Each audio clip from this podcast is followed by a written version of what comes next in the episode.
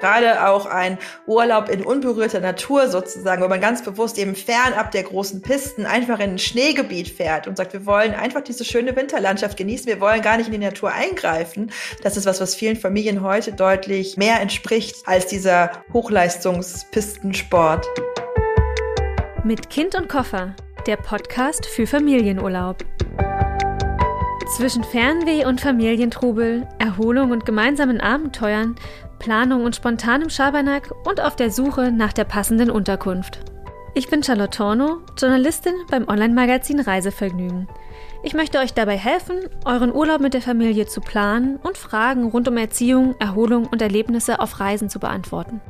Aber das mache ich nicht allein, sondern gemeinsam mit Fevo Direkt, dem Online-Marktplatz für Ferienunterkünfte und mit der Autorin, Familienexpertin und Vierfachmama Nora Imlau.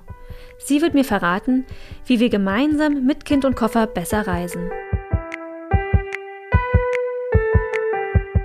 Hallo und willkommen zur neuen Folge von Mit Kind und Koffer.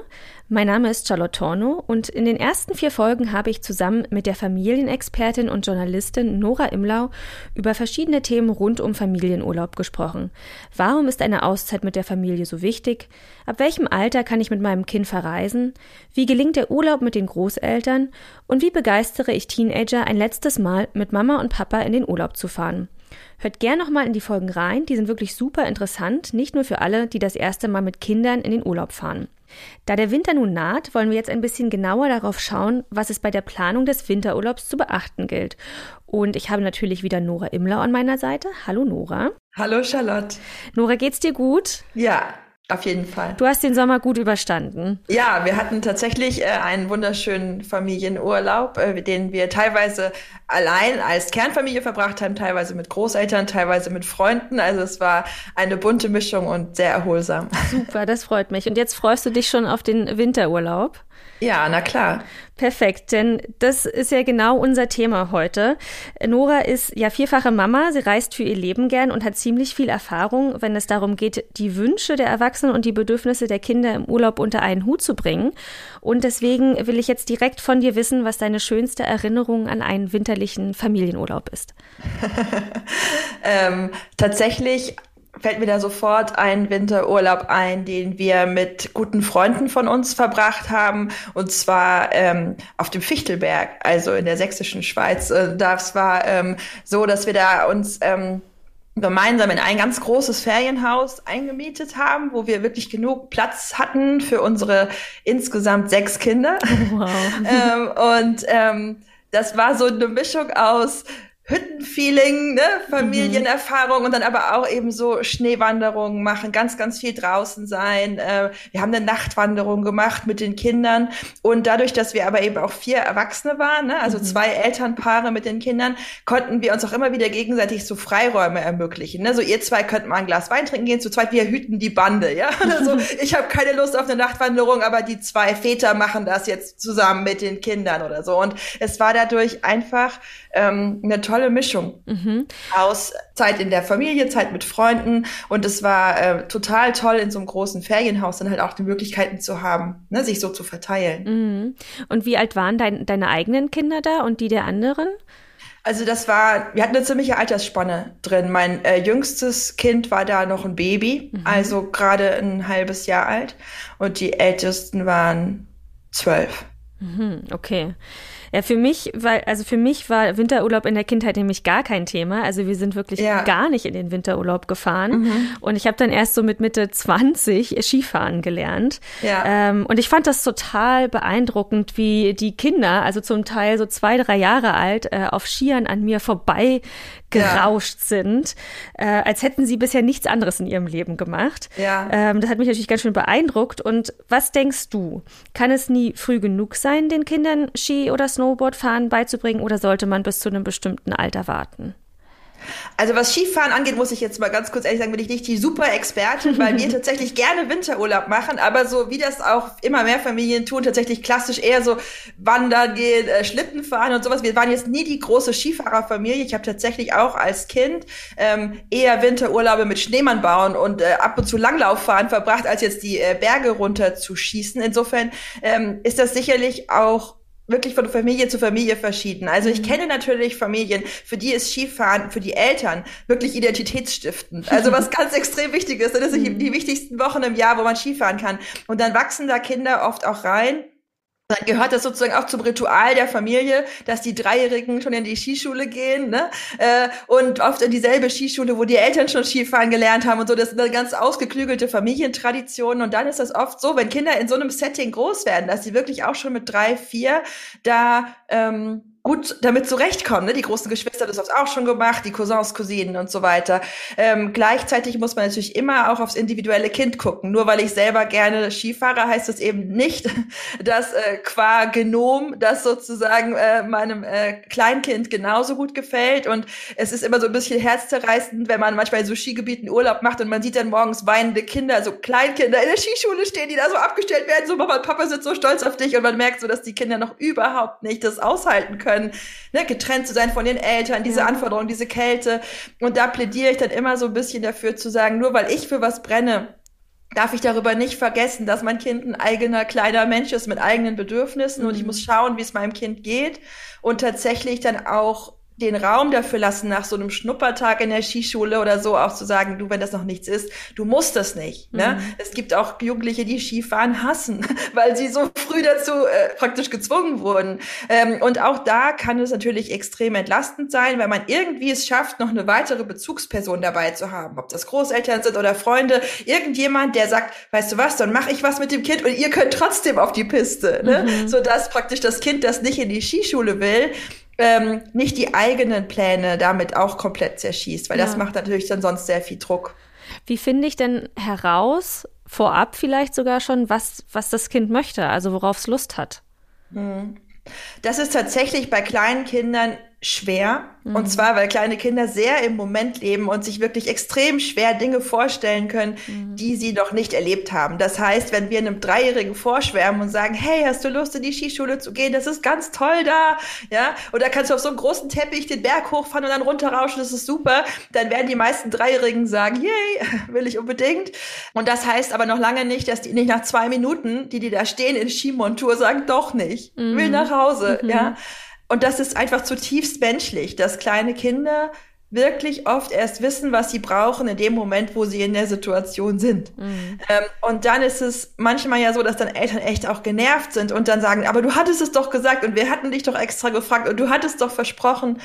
Und da ist es einfach wichtig, wirklich in sich selbst diese Großzügigkeit zu finden, zu sagen, drei, vier, auch fünf Jahre altes Kind kann die Konsequenz von so einer Entscheidung wirklich noch nicht vorhersehen. Und äh, es hilft allen Beteiligten, wenn man da niemanden dann drauf festnagelt, ne? du hattest mhm. es doch gesagt, ähm, sondern eine, eine andere Option hat. Also ich erinnere mich, dass meine älteste Tochter ähm, als wir mal einen Winterurlaub gemacht haben in einem Skigebiet, auf, auf eigenen Wunsch sagte, sie möchte einen Kinderskikurs besuchen und wir waren dann richtig dann so beim Skiausstatter und haben mir eine komplette Ausrüstung geholt und alles und es war ein Aufwand von bestimmt zwei Stunden. Mhm. Und dann erster Skischultag, nach fünf Minuten war klar, sie will das doch nicht. So. und natürlich ist das dann so, dass man so ein bisschen denkt, oh, ja, Mensch, ja. Und gleichzeitig, das müssen wir Kindern zugestehen, dann ähm, sich umentscheiden zu dürfen und was anderes machen zu dürfen, weil nur so auch die Freude, es vielleicht später nochmal ausprobieren zu wollen, erhalten bleibt. Wenn man sagt, da muss es jetzt durch, mhm. das Kind hasst jede Minute davon, dann ist das der sichere Weg dahin, dass es wirklich sagt, sobald ich hier äh, Mitsprache äh, einfordern kann, mache ich das nie wieder. Ja, also flexibel bleiben und mhm. ähm, am besten wahrscheinlich auch so planen, dass es andere Möglichkeiten gibt, sich vor Ort äh, zu beschäftigen. Genau. Na, und ja. also welche Aktivitäten bieten sich denn dann im Winterurlaub noch an, deiner Meinung nach? Ja, da gibt's natürlich äh, ganz, ganz viel. Je nach Alter der Kinder ist es für viele Kinder schon ein totales Highlight in dem Skigebiet, einfach auf dem Schlitten spazieren gezogen zu werden. Ja, also die klassischen Spaziergänge, auf die Kinder sonst oft nicht so Lust haben, sind in der Winterlandschaft auf einmal was ganz Tolles. Und man kann ja natürlich jede Menge Spiele dann machen. Von wir lesen Spuren und versuchen rauszukriegen, ob hier vielleicht irgendwo ein Vogel unterwegs war, ein Eichhörnchen. Äh, es kann Kindern total Spaß machen, so Suchspiele zu machen im Wald. Ne? Wer findet was Fotos, wer findet irgendwie eine Beere, wer findet irgendwas. Ähm, man kann im, im Winterwald oft toll Verstecken spielen, man kann Schneebälle machen, man kann kleine Iglus bauen, so. Also gar nicht unbedingt jetzt ein großes Iglu, dass man selber reinpasst, sondern einfach auch so kleine, äh, wo man sagt, da bauen wir jetzt für die Waldwichtel was. Also gerade Kinder, die in so einer Vorschulzeit sind, also zwischen zwei und sechs, die sind in dieser magischen Phase so drin, die haben so eine ganz reiche Fantasie, für die ist alles belebt, ja, mhm. und für die ist so ein Winterwald einfach auch eine Traumkulisse für ihre Fantasie. Wenn man da anfängt, gemeinsam sich zu überlegen, wo könnten hier die Wichtel wohnen, ja, dann ist das äh, für die Kinder wirklich ähm, was ganz Besonderes. Mhm. Ähm, und ähm, dann muss man wieder auch schauen, je nach Kind. Ne? Es gibt ja so ganz äh, aktive, bewegungsfreudige Kinder, die dann ganz viel Spaß haben am äh, ja so ganz aktiven äh, Schlittenfahren, Bobfahren, äh, sich durch den Schnee kugeln und es gibt aber auch Kinder, denen ist das zu intensiv, zu viel und die haben dann wirklich eher Freude an so ruhigeren Aktivitäten. Zum Beispiel für manche jüngere Kindergartenkinder ist es zum Beispiel eben alleine schon schön, gemeinsam mit den Eltern durch so einen Winterwald äh, zu spazieren und sich erklären zu lassen, was das für verschiedene Bäume da sind und mhm. was sie da alles sehen und sich Geschichten auszudenken zu diesem Wald. Also wäre es eigentlich auch, wenn man jetzt ganz kleine Kinder hat und vielleicht sogar noch Babys, am besten, man hat einen, einen Schlitten dabei oder irgendwas, was man ziehen kann, ähm, sodass man jetzt nicht unbedingt auf einen Kinderwagen angewiesen ist, aber das Kind da so reinpacken kann und dann kann man eben was erklären. Oder hast du da noch andere Ideen für, für Babys oder Kleinkinder? Also die, die allerjüngsten Kinder würde ich im Schneeurlaub, wenn irgend möglich, immer tragen. Also mhm. wirklich direkt am Körper tragen. Wir haben unsere Kinder im Winterurlaub die ersten anderthalb Jahre, zwei Jahre eigentlich immer in der Trage gehabt, im Tragetuch oder dann später auch in so einer Kraxe auf dem Rücken, möglichst körpernah, weil es schon wichtig ist, dass die Kinder wirklich dann auch gerade, wenn es draußen rum kalt ist, einfach viel Wärme bekommen von mhm. uns und man kann natürlich sehr leicht dann auch spüren, wie es dem Kind geht. Ne? Die kleinen Kinder können in der Trage sich gut anschmiegen und schlafen, mhm, ja. wenn sie müde werden, ohne auszukühlen. Also eine gute Babytrage ist eine wichtige äh, Investition für, für einen Winterurlaub im Schnee. Nee. Ja, ist auf jeden Fall ein super Tipp. Und mhm. glaubst du, dass es für Kleinkinder schwierig ist, in so hohen Höhen zu sein? Denn ich meine, oftmals äh, fahren ja Familien dann nachher nach Österreich oder in die Schweiz und da ist man dann, dann nur eben auf dem Berg. Ist das aus deiner Erfahrung ähm, sch schwierig für das Kind? Also tatsächlich die, die, sag ich mal, die normalen äh, Urlaubsorte, die sind nicht in solchen Höhen, dass man jetzt damit rechnen müsste, dass die Kinder da gesundheitliche Probleme bekommen. Wenn man jetzt natürlich mit kleinen Kindern ins Ausland fliegt und irgendwie sagt, wir machen jetzt äh, Schneeurlaub im Himalaya, dann kann das schon anders aussehen. Aber üblicherweise können sich Kinder da gut drauf einstellen, gut anpassen. Was man tatsächlich oft merkt, ist, dass kleine Kinder, die in der Höhe sind und viel draußen sind, mehr Schlaf brauchen, dass die echt total müde werden und dass man das wirklich nicht unterschätzen darf, dass teilweise auch Kindergartenkinder, die normalerweise schon lange keinen Mittagsschlaf mehr machen, nochmal oft anfangen, Mittagsschlaf zu machen nach so einem Vormittag in der Höhe und im Schnee, weil das einfach körperlich total anstrengend ist. Kennen wir ja auch von uns selber. Ja, also, ja, ja, ne? genau. Ja, ja, genau. Nicht nur draußen sein, sondern auch noch in der Höhe bei der Kälte. Also da genau. legen wir uns ja auch gerne mal nachmittags noch. Genau, aber das ist hin. natürlich wichtig, bei sowas wie einer Tagesplanung zu berücksichtigen, mhm. dass man vielleicht nicht ein Ganztagesprogramm plant, sondern dass mhm. man sagt, wir machen Vormittagswasser, gehen wir nochmal zurück in unser Ferienhaus, unsere Ferienwohnung, machen eine Mittagsruhe, ja. gehen dann noch mal raus, ähm, weil viele Eltern sind so frustriert, wenn ihre Kinder dann so quengelig werden um die Mittagszeit und sagen, warum stellt sich das Kind jetzt so an? Und eigentlich sind die einfach müde. Mhm, ja, okay. Brauchen einfach eine Pause. Und hast du, gibt es so einen Richtwert, wie viel Pausen man am Tag machen sollte oder ist das einfach abhängig von Kind zu Kind und man sollte ist darauf total, achten? Ja, ist total abhängig von Kind zu Kind und auch sehr individuell. Aber es ist eben auch so, gerade ältere Kinder, ähm, die, die neigen manchmal dazu, sozusagen, obwohl sie eigentlich schon eine Pause bräuchten, wenn sie sehr aufgeregt sind, dann immer noch weiter und weiter sozusagen sozusagen mhm. zu machen, weil sie auch so viel Spaß haben. Also es ist nicht immer so, dass die Kinder sehr rechtzeitig diesen Punkt erkennen, wo eigentlich eine Pause nötig wäre. Mhm. Und da sind wir Eltern dann wirklich gefragt, als diejenigen, die so ein bisschen eine Tagesstruktur bereitstellen, wo die Kinder ihre eigene Erschöpfung auch spüren können. Ne? Mhm. Also dass man eben nicht pusht und pusht und solange die Kinder Spaß haben, macht man immer weiter und weiter und weiter und irgendwann kommt dann der zu große Zusammenbruch, sondern es ist äh, wertvoll mit Kindern im Vorschulalter. Also wir haben immer wirklich so gesagt, zwei, drei Stunden am Stück im Freien draußen rein leicht. Mhm. Erstmal, dann sind wir reingegangen und haben richtig ganz bewusst gesagt, so und jetzt trinken wir einen warmen Früchtetee und wir lesen ein bisschen was vor und wir machen es uns gemütlich und haben sozusagen erstmal eine Umgebung geschaffen, wo unsere Kinder ihre eigene Müdigkeit auch wieder spüren konnten. Ne? Manchmal mhm. sind die dann beim Vorlesen eingeschlafen, obwohl sie davor beteuert haben, sie sind überhaupt nicht müde und sie könnten noch stundenlang weiter Schneemann bauen. Mhm.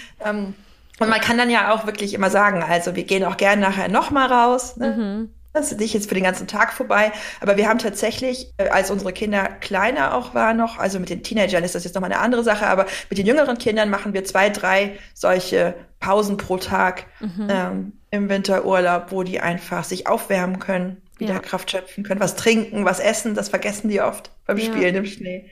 Genau. Also nicht so sehr auf uns achten und auf unseren Erschöpfungszustand, sondern vor allem auf den der Kinder und danach eben den Tag dann planen. naja, die Eltern, denen tut das oft auch gut. Für Eltern ist es halt oft schwer, wenn man sich dann schon so warm eingemummelt hatte, dann überhaupt noch mal rauszugehen und nicht zu sagen, ach, jetzt können wir eigentlich auch drin bleiben.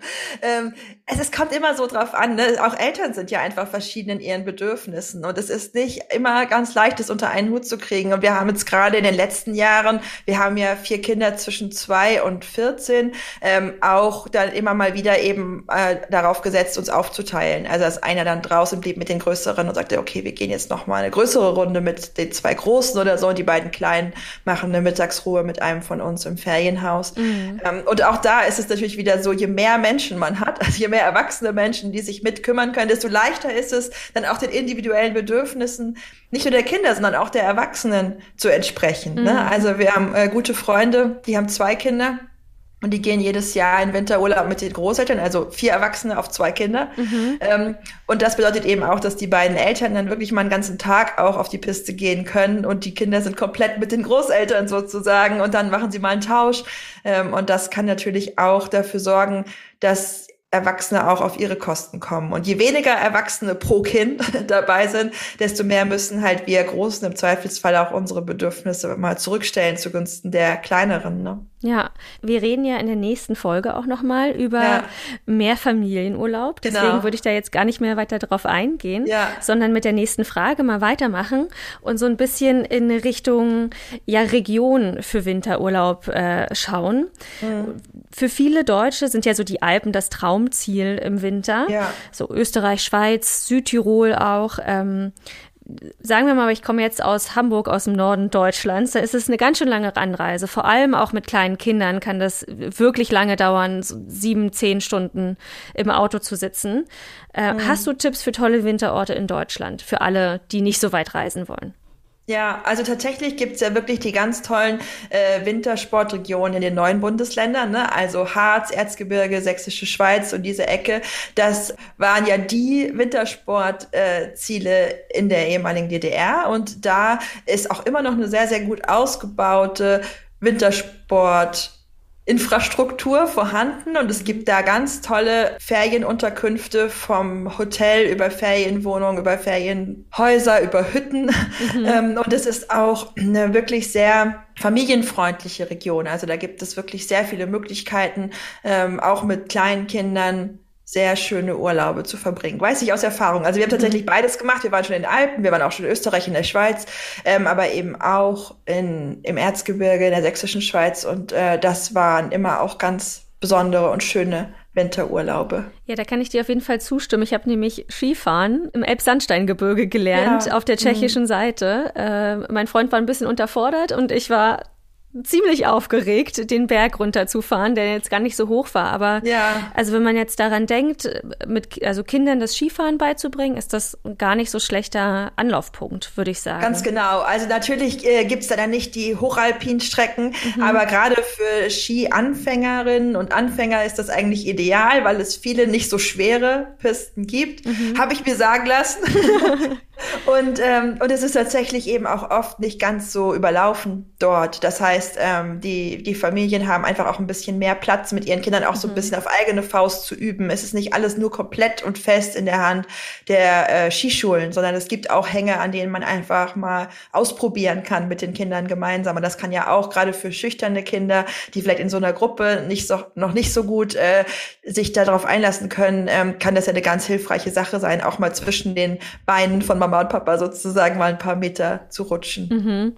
Ich kenne ja. auf jeden Fall auch noch sehr den Harz empfehlen. Warst ja. du da schon mal im Winter? Ja, war ich, ja. Ist auch wahnsinnig schön. Also es, ja. es sieht aus wie in Lappland, wie man sich das so vorstellt genau. mit, den, genau. mit den verschneiten Tannen. Und ganz oben auf dem Brocken ist es dann manchmal komplett zugeschneit und ja ist ein extrem eindrückliches Erlebnis, würde ich ja, sagen. Ist ganz wunderschön. Und da kann man natürlich auch tolle Sachen machen. Also unser kleiner Sohn, der war so beeindruckt von der Brockenbahn. Ne? Mhm, also allein oh diese Bahnfahrt, das war für ihn ein totales Highlight. Ähm, man kann sich anschauen, wie diese Nussknacker gemacht werden und diese Weihnachtspyramiden und so weiter. Ne?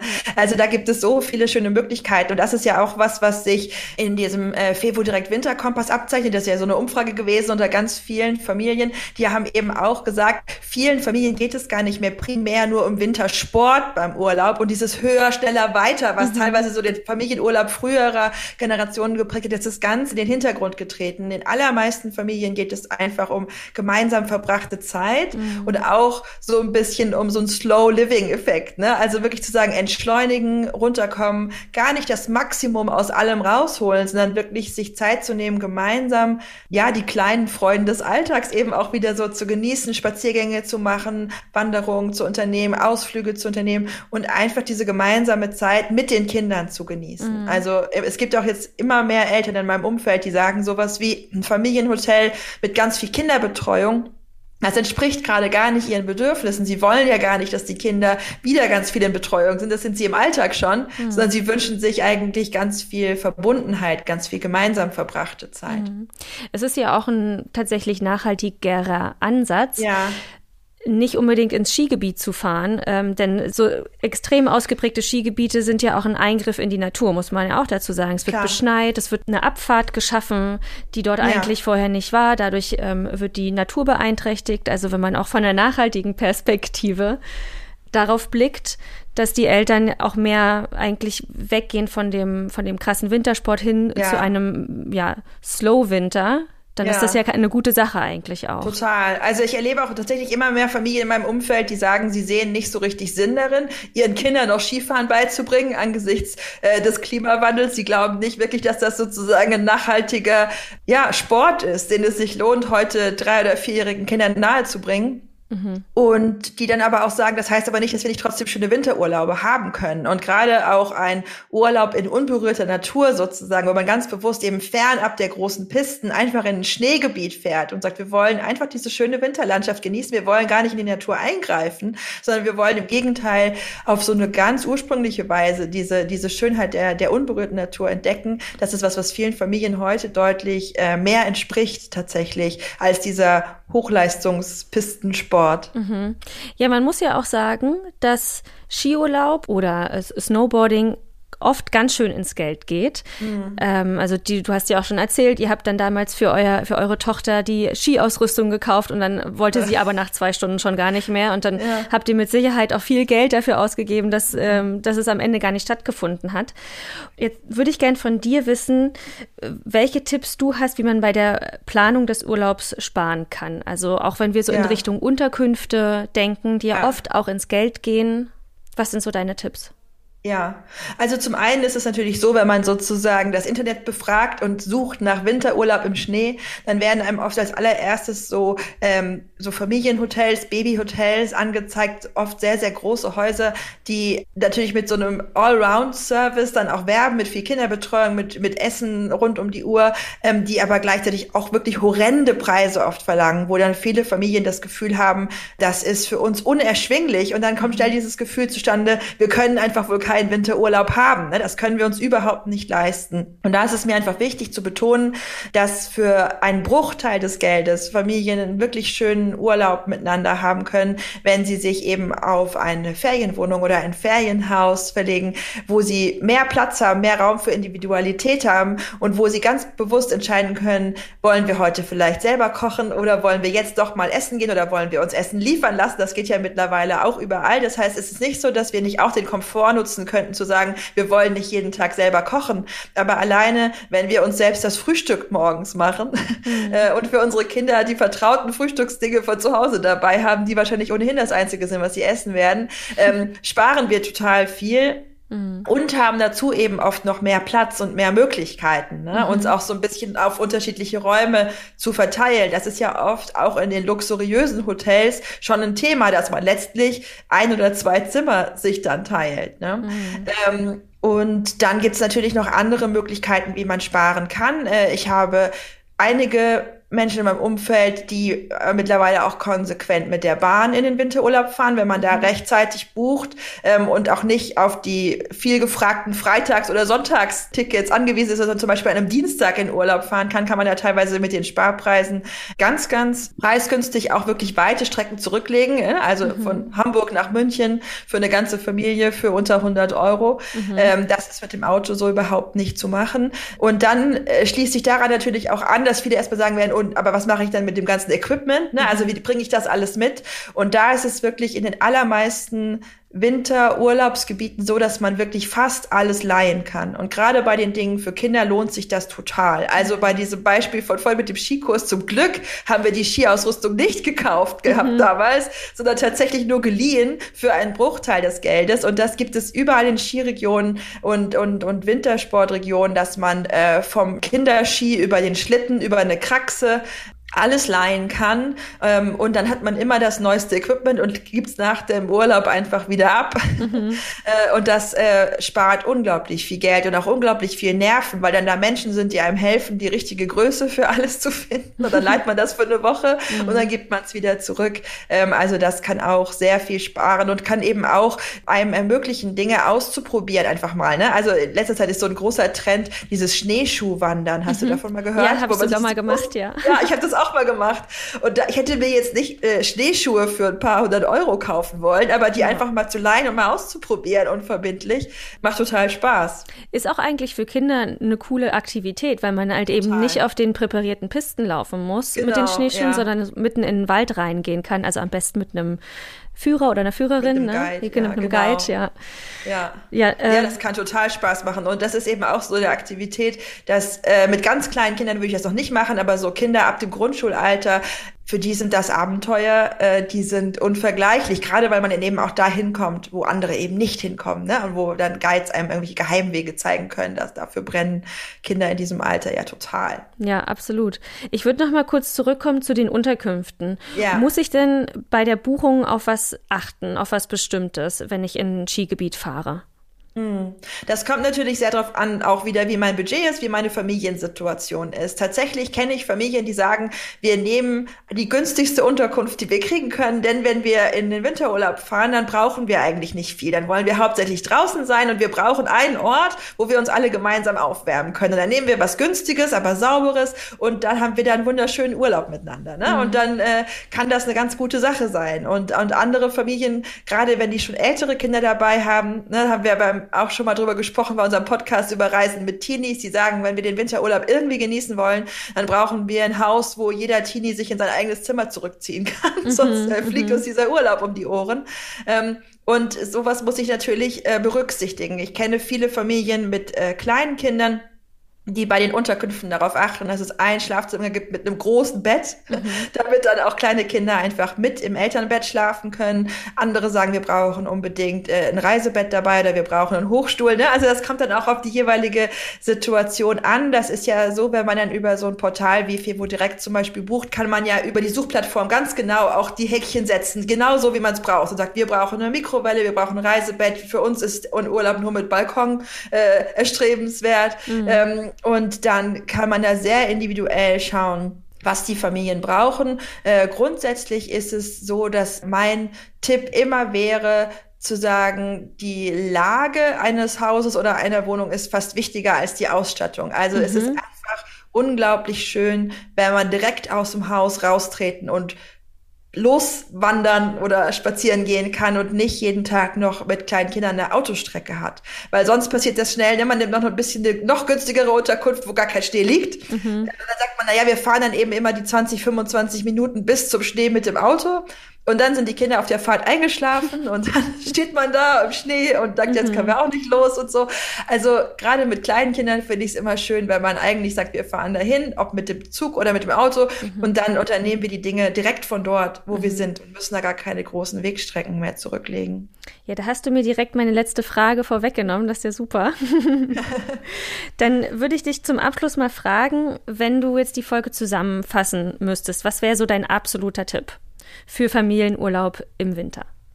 Ähm, mein Tipp für Familienurlaub im Winter wäre, lasst euch nicht von den extrem hochpreisigen Angeboten abstrecken, sondern fragt euch, was ihr wirklich braucht, um mit euren Kindern die Zeit genießen und entspannen zu können und sucht euch dann was Nettes, Kleines, Gemütliches an einem Ort, wo es mit hoher Wahrscheinlichkeit Schnee gibt und macht euch das richtig schön miteinander und, und verabschiedet euch von diesem ne, höher, schneller, weiter, welches Kind hat als erstes Skifahren gelernt und setzt wirklich auf gemeinsame Familienzeit, wo ihr sowohl das miteinander draußen sein genießt, als auch das Einmummeln dann danach und das Aufwärmen wieder im Ferienhaus oder in der Ferienwohnung. Das wäre so mein Tipp.